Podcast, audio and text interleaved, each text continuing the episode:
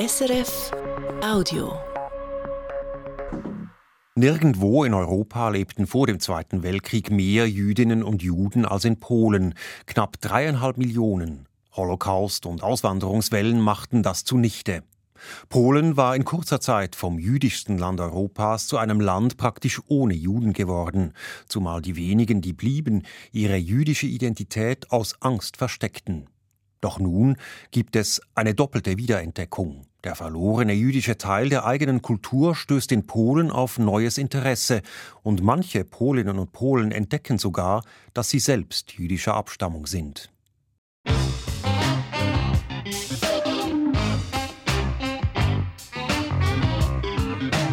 International. Eine Sendung von Roman Fillinger.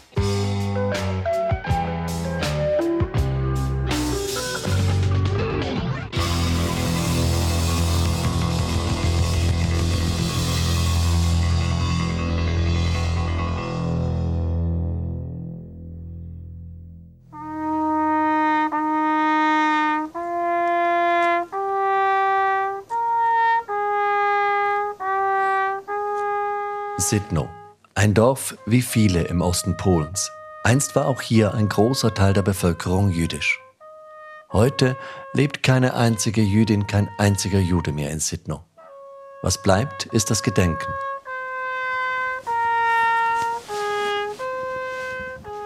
Der Junge mit der Trompete, zwei Dutzend Schulkameradinnen und eine Handvoll Lokalpolitiker stehen am Rand eines abgeernteten Weizenfelds. An dieser Stelle haben die Nazis im Dezember 1942 18 Juden erschossen. Mehr als 80 Jahre später hat ihnen die Gemeinde nun ein Grab gegeben. Weiße Kiesel, schwarzer Grabstein. Für den Segen an diesem eisigen Morgen ist aus der Hauptstadt Warschau Michael Schudrich angereist, der höchste Rabbiner Polens. Adonai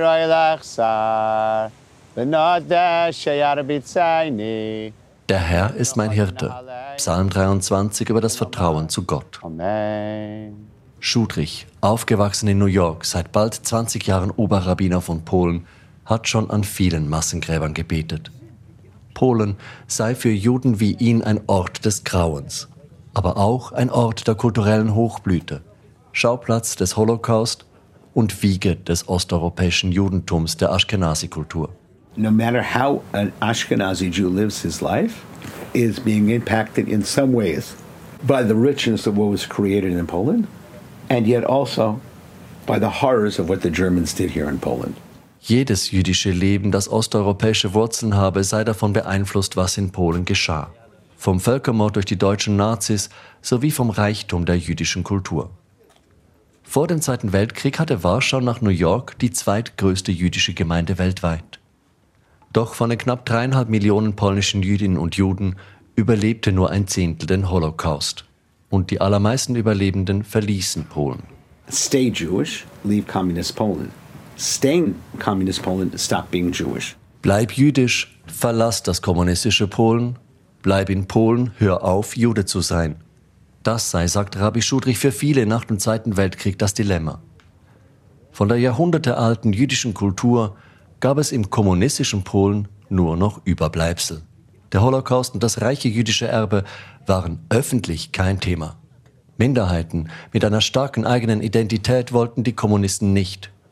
Und so verschleierten viele Jüdinnen und Juden, die in Polen blieben, aus Angst ihre jüdische Herkunft, oft sogar vor den eigenen Kindern.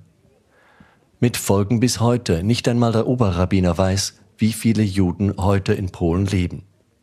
Sicher ist er, Seit dem Ende des Kommunismus haben hier Tausende, wahrscheinlich Zehntausende, ihre jüdischen Wurzeln entdeckt. Since 1989, thousands of Poles, and I suspect it's tens of thousands, have really discovered that they have Jewish roots.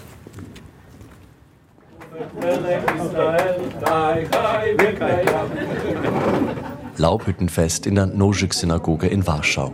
Ein Fixpunkt im jüdischen Jahreskalender. Ein paar Dutzend Gemeindemitglieder sitzen um weißgedeckte Tische.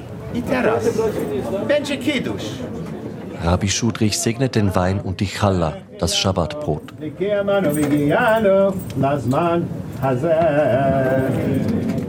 Nachdem das gesegnete Brot verteilt ist, beginnt das Essen. Es gibt wie in Polen üblich zuerst Suppe, dann Hering, Hummus, Shakshuka, osteuropäisches und nahöstliches. An einem der Tische sitzt Magda Dorosch, Rabbi Schudrichs Ehefrau. Noch als Teenager hatte sie keine Ahnung, dass sie jüdische Wurzeln hat. For me it was clear that we're Polish and that's it. Für mich war immer klar, wir sind polnisch. Punkt. Und polnisch hieß christlich. Um, and when I was about 15 or 16, I found a pile of documents that belonged to my grandfather. And among the things that I found was a memoir that he started writing about our family. Doch dann, mit 15 oder 16, findet Magda Dokumente, die ihrem verstorbenen Großvater gehört hatten. Unter anderem von ihm geschriebene Familienmemoiren. Eine große Entdeckung. Die Familie väterlicherseits ist ihr nämlich ein Rätsel. Außer dem Großvater und der Großmutter scheint es da niemanden zu geben. Keine Onkel, keine Tanten, keine Cousins, keine Geschichten. For over a year, whenever I was home alone, I would take out the documents and I would read it over and over and over again. Über ein Jahr lang nimmt Magda die Papiere hervor, wann immer sie alleine zu Hause ist und liest sie immer wieder. In den Memoiren des Großvaters tummeln sich Familienmitglieder, von denen Magda noch nie gehört hat. Doch wer sie sind und was aus ihnen geworden ist, schreibt der Großvater nicht.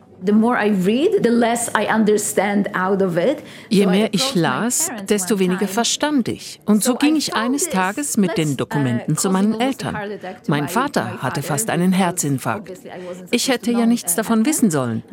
Ich habe dann trotzdem zusammen mit meiner Mutter weitergeforscht und wir fanden heraus, dass es etwas gab, worüber mein Großvater nie gesprochen hatte. Die Tatsache, dass er und seine ganze Familie jüdisch waren. Magda sucht und findet Verwandte in der Ukraine, in den Vereinigten Staaten, in Israel. Alle führen ein jüdisches Leben. Nur Magdas Großvater, der in Polen geblieben war, hatte seine jüdische Identität aufgegeben. Magda Dorosch freut sich über die wiedergefundenen Verwandten. Das Judentum spielt für sie zunächst keine Rolle. The Jewish piece came in much later because it also didn't have any meaning for me for a very long time. Der jüdische Aspekt kam viel später dazu, auch weil ich nichts über das Judentum wusste. Nach und nach ändert sich das. Mitte 20 reist Magda Dorosch nach Israel, engagiert sich nach ihrer Rückkehr in der jüdischen Gemeinde, beginnt für eine jüdische Organisation zu arbeiten. Heute ist sie Ende 30, konvertiert, mit dem Oberrabbiner Polens verheiratet und sagt selbst, sie lebe in einer jüdischen Blase. Michael Schudrich, Magda Doroschs Ehemann, hat als Oberrabbiner viele Polinnen und Polen nach der Entdeckung ihrer jüdischen Herkunft begleitet. Der eine sagt, wo schreibe ich mich ein? Der zweite, was heißt das, jüdisch zu sein? Der dritte, was soll ich damit? Wir versuchen allen zu helfen, ihre Entscheidung zu treffen. Magda Dorosch leitet heute eine Organisation, die jungen Erwachsenen mit jüdischen Wurzeln einen Rahmen bietet, in dem sie ihr Jüdischsein ausprobieren können. Beim gemeinsamen Schabbatessen, in Hebräischstunden oder bei Ausflügen zu Orten mit jüdischer Geschichte. Das Erstaunliche sei, sagt Dorosch, dass mehr als 30 Jahre nach dem Ende des Kommunismus noch immer die Mehrheit dieser jungen Polinnen und Polen nicht mit dem Wissen um ihre jüdischen Wurzeln aufgewachsen sei. Die meisten haben davon erst als Jugendliche oder junge Erwachsene erfahren. Holocaust-Überlebende oder ihre Kinder schweigen noch immer über ihre jüdische Herkunft. I believe that the compound effect of the war ich glaube, der Krieg, der Holocaust, die Pogrome unmittelbar nach dem Krieg und die Hasskampagnen gegen Juden in den 50er und 60er Jahren haben viele traumatisiert. Wenn sich Leute nach 30 Jahren Demokratie noch immer nicht trauen, über ihr Jüdischsein zu sprechen, dann müssen sie eine gewaltige Angst und eine sehr tiefe Narbe mit sich herumtragen. It must be a very deep fear and a very deep scar that they carry. Mit der heutigen Realität in Polen habe diese Angst nicht mehr viel zu tun, finden sowohl Magda Dorosch als auch Rabbi Schudrich. Juden seien in Polen nicht stärker bedroht als anderswo in Europa. Jetzt während des Gaza-Kriegs vielleicht sogar weniger, da in Polen bei diesem Konflikt fast alle auf der Seite Israels stünden. Dariusz Stola sieht das genauso. Im Wohnzimmer des Historikers hängt ein katholisches Kruzifix. Beruflich interessiert er sich jedoch vor allem fürs Judentum in Polen. Stola war Direktor des Museums der Geschichte der polnischen Juden in Warschau. Heute ist er Professor an der Polnischen Akademie der Wissenschaften. Auch wenn Stola nicht glaubt, dass Jüdinnen und Juden heute in Polen besonders bedroht sind, die Angst vieler Jüdinnen und Juden kann er gut nachvollziehen. Früher sei der Antisemitismus in Polen tatsächlich stärker gewesen als anderswo in Europa. Um zu verstehen, wieso, müsse man zurückblenden in die Zeit zwischen den beiden Weltkriegen. Damals gibt es vielerorts antisemitische Bewegungen, aber in Polen ist die Ausgangslage eine besondere. It was different thing to be anti-Semitic in Germany or France where Jews made 1 or 0.5% of the population. Then in Warsaw where Jews made 40% of the population. In Deutschland oder Frankreich waren eineinhalb oder zwei Prozent der Bevölkerung jüdisch, in Warschau 40 Prozent. Überdurchschnittlich viele Juden haben zudem gute Positionen, sind Ärzte, Anwälte, Unternehmer. Das weckt Neid und macht Antisemitismus als politische Haltung besonders attraktiv. The anti-Semites could promise to their followers, if we get rid Jews of, for example, the commerce, there will be so many jobs for us, the good Poles here. Die Antisemiten konnten sagen, wenn die Juden weg wären, gäbe es viel mehr Arbeit für uns Polen. Dann besetzen 1939 die Deutschen das Land. Die Nazis betreiben die systematische Vernichtung der jüdischen Bevölkerung. Fast alle in Polen erleben mit, wie ihre jüdischen Nachbarn misshandelt oder getötet werden. Doch wer glaubt, das Leiden der Juden habe den Antisemitismus gemildert, liege falsch, sagt der Historiker. Empathy is not the default reaction the default reaction is establishing a distance. Mitgefühl ist nicht die Standardreaktion, wenn man Grausamkeiten beobachtet. Die Standardreaktion ist Distanzierung, nach dem Motto, dein Tod ist nicht mein Tod. Diese Distanzierung hilft nicht verrückt zu werden. Manchmal kommt es sogar zu Verurteilungen der Opfer. Vielleicht hast du es ja verdient, getötet zu werden. Diese Distanzierung war ein weit verbreitetes Phänomen in Osteuropa, wo Nazis und Kollaborateure so viele Grausamkeiten begangen haben. Die 300 bis 400.000 polnischen Jüdinnen und Juden, die den Holocaust überleben, blicken nach dem Krieg auf ein fremdes und feindliches Land. Poland is a big cemetery, Jewish cemetery. Polen ist ein großer jüdischer Friedhof. Die Synagoge ist abgebrannt. Kein Jude lebt mehr. Die Hauptstraße ist gepflastert mit Grabsteinen vom jüdischen Friedhof. Banditen gehen um. Juden sind besonders beliebte Opfer. Man glaubt, sie hätten Gold. Viele begegnen ihnen mit Feindseligkeit, weil sie Angst haben, die zurückgekehrten Juden könnten ihre Wohnungen zurückfordern. Wohnungen, in denen jetzt andere leben. Polen ist nach dem Krieg generell ein gefährlicher Ort. Für Juden ist er besonders gefährlich. It was just a very dangerous place and in particular very dangerous for the Jews. Und es gibt für Jüdinnen und Juden eine Alternative. In Palästina entsteht Israel, ein jüdischer Staat. Die meisten Juden verlassen Polen noch in den späten 1940er Jahren. Wer bleibt, erlebt noch mehr Judenfeindlichkeit. Noch 23 Jahre nach dem Krieg lancieren die Kommunisten eine Kampagne gegen Jüdinnen und Juden, treiben 1968 noch einmal Tausende ins Exil. Für Stola erklärt sich der kommunistische Antisemitismus in Polen auch damit, dass Jüdinnen und Juden nicht zu jener Version der Geschichte passen, die nach dem Krieg staatlich verordnete Wahrheit wird. Since late 1940s to the end of the communist regime, the official narrative was of Polish heroism and innocent victimhood. Vom Ende der 1940er Jahre bis zum Sturz des Kommunismus 1989 sind die Ereignisse rund um den Zweiten Weltkrieg einseitig als eine Geschichte erzählt worden von polnischen Heldentaten und unschuldigen polnischen Opfern. Das sei sogar verständlich. Für die Kommunisten sei es schwierig gewesen, im zerstörten, von Moskau abhängigen Polen Unterstützung zu finden. Da war die Geschichte von den polnischen Helden und den unschuldigen polnischen Opfern ein willkommener gesellschaftlicher Kit. Heute wissen wir, die meisten nicht-jüdischen Polinnen und Polen haben weder Juden gerettet noch mit den Nazis kollaboriert. Aber, sagt Stola, wir wissen heute auch, dass mehr Polen Verbrechen an Juden begangen haben, als wir vor 20 Jahren gedacht hätten. What we know now is that this dark end was bigger than we knew 20 years ago. And it's much bigger than most of the Poles think. Und mehr Polen hätten Verbrechen gegen Jüdinnen und Juden begangen, als die meisten hier wahrhaben wollten.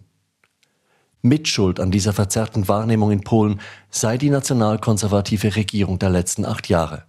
Die hat mit viel Geld und Aufwand polnische Heldengeschichten verbreitet. Kritischen Historikerinnen hat sie Steine in den Weg gelegt. Dariusz Stola zum Beispiel wurde vom Kulturminister aus seinem Amt als Museumsdirektor gedrängt, nachdem er in einer Ausstellung den Antisemitismus in Polen thematisiert hatte. Und doch, sogar in den Jahren unter den Nationalkonservativen sei die Zahl der Polinnen und Polen gewachsen, die sich bewusst seien, wie wichtig die Juden für ihr Dorf, für ihre Stadt waren. You have a much bigger and much more diverse group of people who appreciate the Jewish past of their town and they do something about it and they know something about it.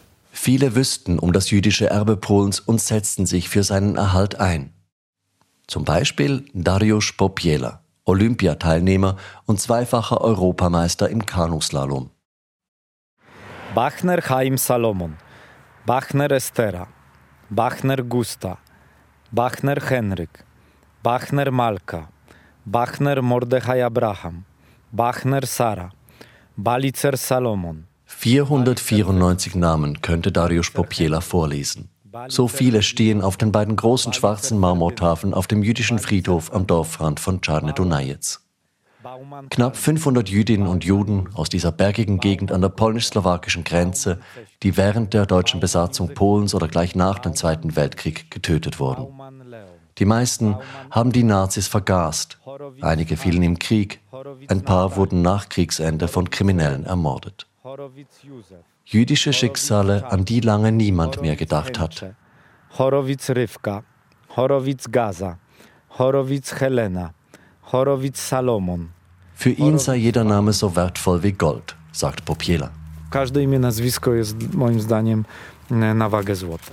Neben dem täglichen Training für die Olympischen Spiele restauriert der Spitzenkanute zusammen mit Freiwilligen jüdische Friedhöfe. Das sei sein Aufbegehren gegen das Vergessen bunt, niezgoda na to wszystko, na to całe zapomnienie. Es schockiert mich, dass die Hälfte oder ein Drittel einer Stadt ermordet werden kann und es keinerlei Gedenken an die Opfer gibt. So war es auch in Czarne Dunajec. Als Popiela zum ersten Mal hier war, grasten Kühe auf dem Friedhof. In einer Ecke zwischen Abfall lag ein einzelner zerbrochener Grabstein mit hebräischen Schriftzeichen. Heute ist der jüdische Friedhof wieder eingezäunt. Restaurierte Grabsteine glänzen in der Wintersonne. Im Zentrum des Areals die vier Massengräber mit den Opfern des Holocaust. Langer Josef, Langer Chaya, Langer Shimon, Lehrer Josef. Die Familie Lehrer zum Beispiel. Josef Lehrer war vor dem Krieg ein wohlhabender jüdischer Kaufmann am Hauptplatz von Dunajec.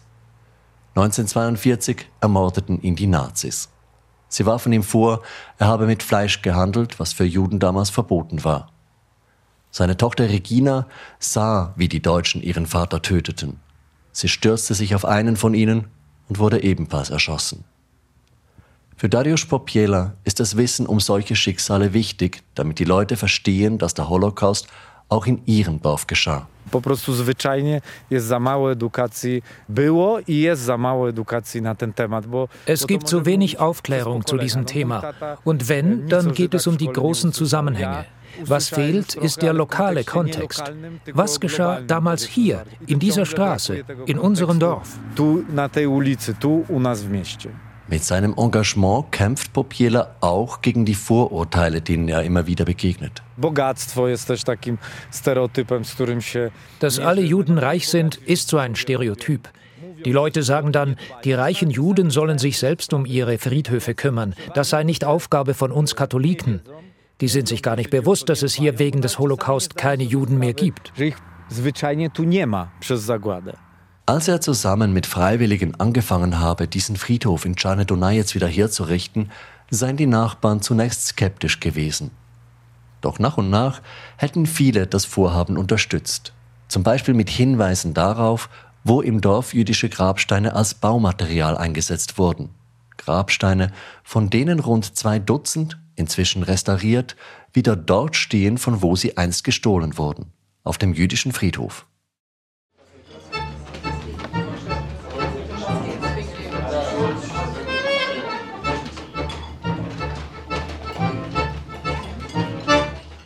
In Kazimierz, dem historischen jüdischen Viertel der südpolnischen Großstadt Krakau, geht es nicht ums Gedenken. Hier wird viel dafür getan, dass man sich fühlt, als habe das jüdische Leben der Zwischenkriegszeit nie aufgehört. Zwischen sieben Synagogen und zwei jüdischen Friedhöfen bieten die Geschäfte koscheren Wodka, siebenarmige Kerzenleuchter oder Kettchen mit Davidstern. Die Restaurants servieren traditionelle polnisch-jüdische Küche. Auch im Klezmerhäus gibt es zum allabendlichen Konzert gefielte Fisch, Kugele und koscheren Wein.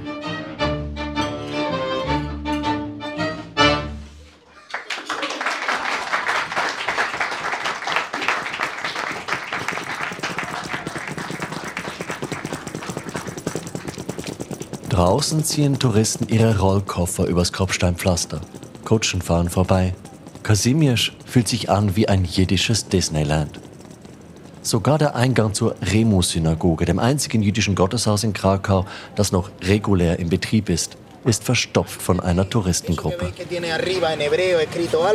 Hier versammeln sich die rund 200 Mitglieder der jüdischen Gemeinde von Krakau zum Gebet, sagt der Guide. Ein paar malerische Straßen weiter im Cheder Café sitzt Janusz Markuch. Er ist mitverantwortlich für den jüdischen Boom in Kazimierz. Seit über 30 Jahren organisiert er hier das Jüdische Kulturfestival, das größte und wichtigste jüdische Kulturereignis in Polen. Neun Tage lang Lesungen, Theater, Konzerte. Ich will der ganzen Welt zeigen, dass sechs Jahre Shoah die tausend Jahre gelebter jüdischer Kultur hier nicht auslöschen können. Janusz Markuch selbst ist kein Jude.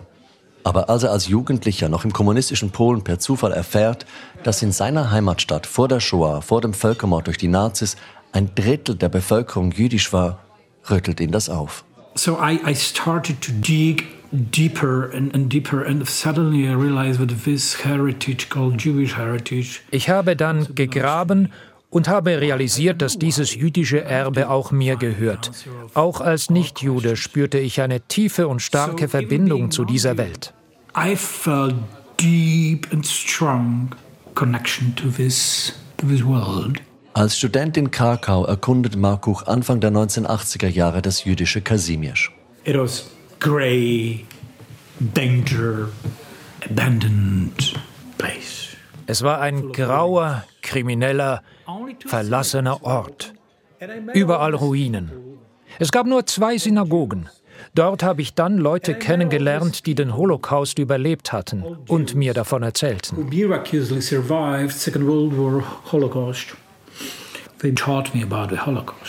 Doch Markuch will nicht nur Geschichte erkunden, sondern mit seinem Festival Krakau wieder jüdisches Leben einhauchen. Natürlich werde die jüdische Kultur hier auch mit seinem Festival nie mehr so lebendig sein wie vor dem Holocaust. Aber immerhin, Kasimierz sei nicht mehr ein Symbol für die Abwesenheit der Juden. Kazimierz, it was a symbol of Jewish absence. And now it's again the symbol of Jewish presence. Heute sei das Viertel wieder ein Symbol für die Präsenz der Juden. Dafür nehme er etwas Disneyland in Kauf. Auch Justina Kosmala will die jüdische Kultur beleben. Aber bei ihr geht es nicht um ein jährliches großes Festival. Sie backt kleinere jüdische Brötchen. Dafür jeden Tag. We are making Hauka, Rugelach and Bagels. Chauka, Rugelach und Bagels kommen an diesem Morgen aus dem Ofen der Backstube am Rand von Warschau. Süßer Zopf, kleine Mandelquarkgipfel und Hefebrötchen mit einem Loch in der Mitte. Verkauft werden die Leckereien in den fünf Charlotte-Bistros, die Justina Kosmala in der polnischen Hauptstadt betreibt. Fünf Lokale, in denen sich die schönen und einflussreichen Warschaus treffen. Fünf Lokale, die für französisches Savoir-vivre stehen. Aber eben nicht nur. In einem der Lokale im Charlotte Menora Mitten im früheren Warschauer Ghetto stehen auch polnisch-jüdische Gerichte auf dem Menü. The idea is not to go die Idee ist nicht, dass man einmal im Jahr in ein elegantes jüdisches Restaurant geht, sondern dass jüdische Gerichte ganz selbstverständlich auf der Karte stehen. Sie wünscht sich, Warschau wäre wieder so wie 1939, bevor die Nazis einmarschierten, ein kultureller Schmelztiegel. Für Kosmala, selbst katholisch, ist die Challa das Sinnbild für diese Durchmischung. Der süße Hefezopf, das traditionelle Schabbatbrot, gehört ins Sortiment jeder polnischen Bäckerei. Das war sogar im kommunistischen Polen so. We always have halach. Uh, we call it hauka. Actually, I didn't realize it's a Jewish bread. Sie habe lange nicht einmal gewusst, dass die polnische Chauka eigentlich ein jüdisches Gebäck sei. Kosmalas jüdisches Bistro und das jüdische Gebäck, das sie inzwischen in allen Filialen anbietet, sind für die erfolgreiche Gastrounternehmerin Mittel, um zu zeigen, wie vielfältig das kulturelle Erbe Polens ist. Food is a very nice way to start to speak about what we have in common. Essen ist ein guter Ausgangspunkt, um sich über die vielen Gemeinsamkeiten zwischen der polnisch-katholischen Mehrheit und der jüdischen Minderheit auszutauschen.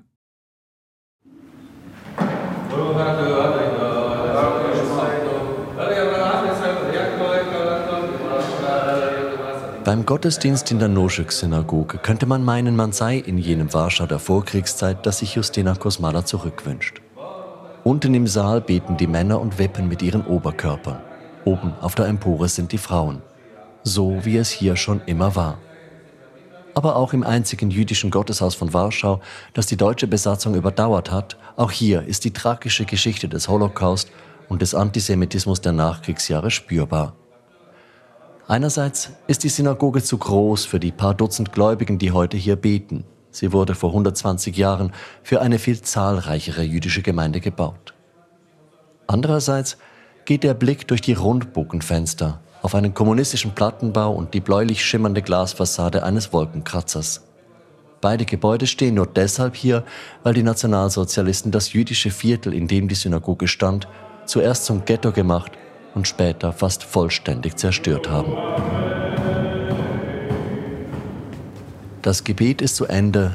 Rabbi Schudrich schüttelt Hände, verabschiedet sich. Frage zum Schluss. Was heißt es für ihn persönlich, aus der Synagoge zu treten und mitten im Warschauer Ghetto zu stehen, einem der schrecklichsten Schauplätze der Shoah? I don't let myself think about it. I, think if I thought about it, it could become very difficult for me to walk, to move. It's almost paralyzing. And we have too much work to do to get paralyzed. Er versuche im Alltag nicht immer an den Schrecken zu denken. Wenn er das täte, könnte es ihn lähmen. Und das gehe nicht. Es gebe zu viel zu tun für das jüdische Leben in Polen heute.